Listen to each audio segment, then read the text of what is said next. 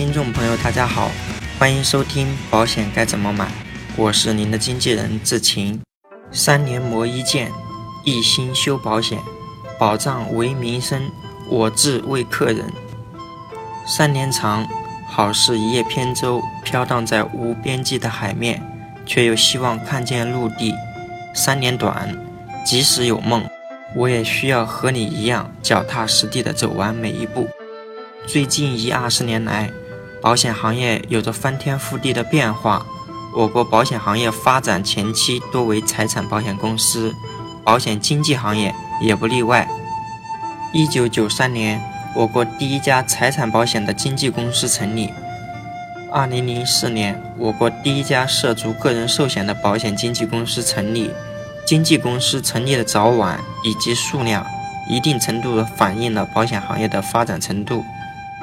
数日前，台湾友邦保险公司全数裁撤保险代理人的消息在不少经纪人的微信朋友圈出现。经过核实，这件事情确实属实。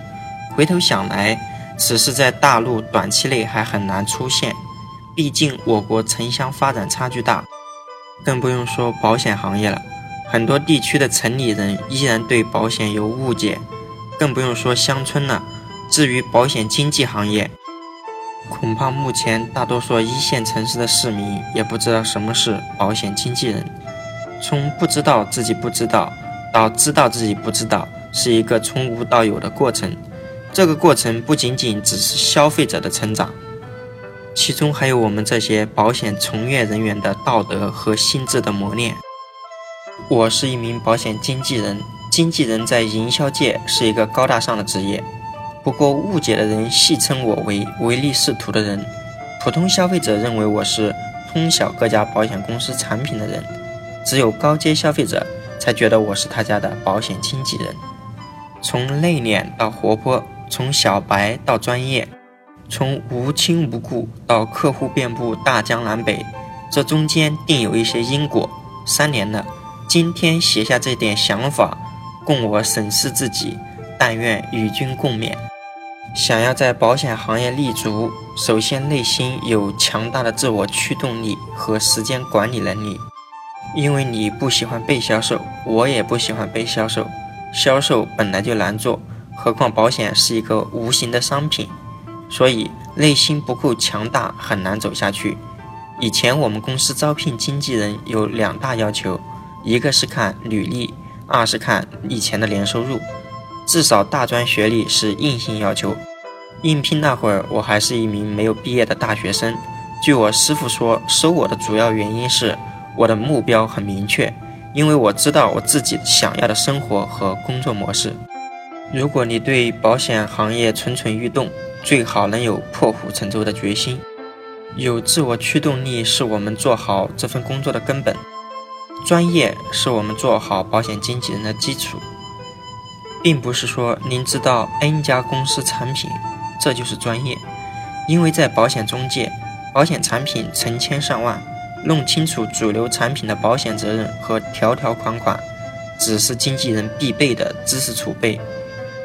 作为一名合格的保险服务者，能够根据客户个性化需求挑选合适的保险方案以及产品。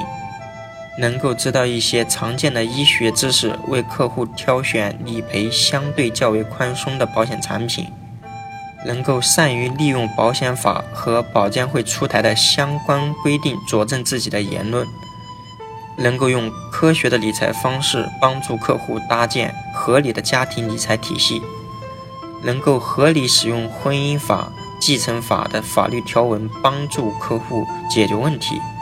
能够通晓税法，才能够解决高客的烦恼。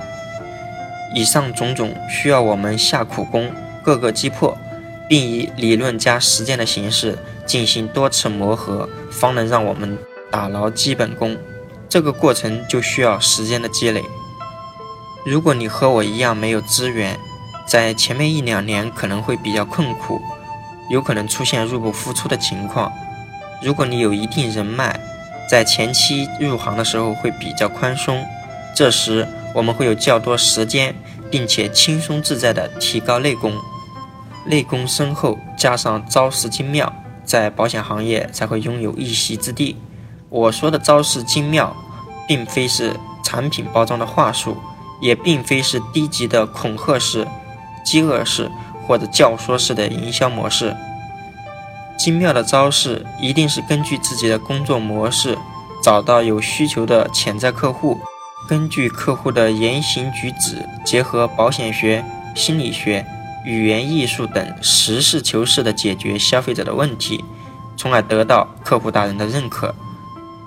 面对送礼返佣的事情，我深恶痛绝；对于答谢会、阐说会、开门红等营销模式，我嗤之以鼻。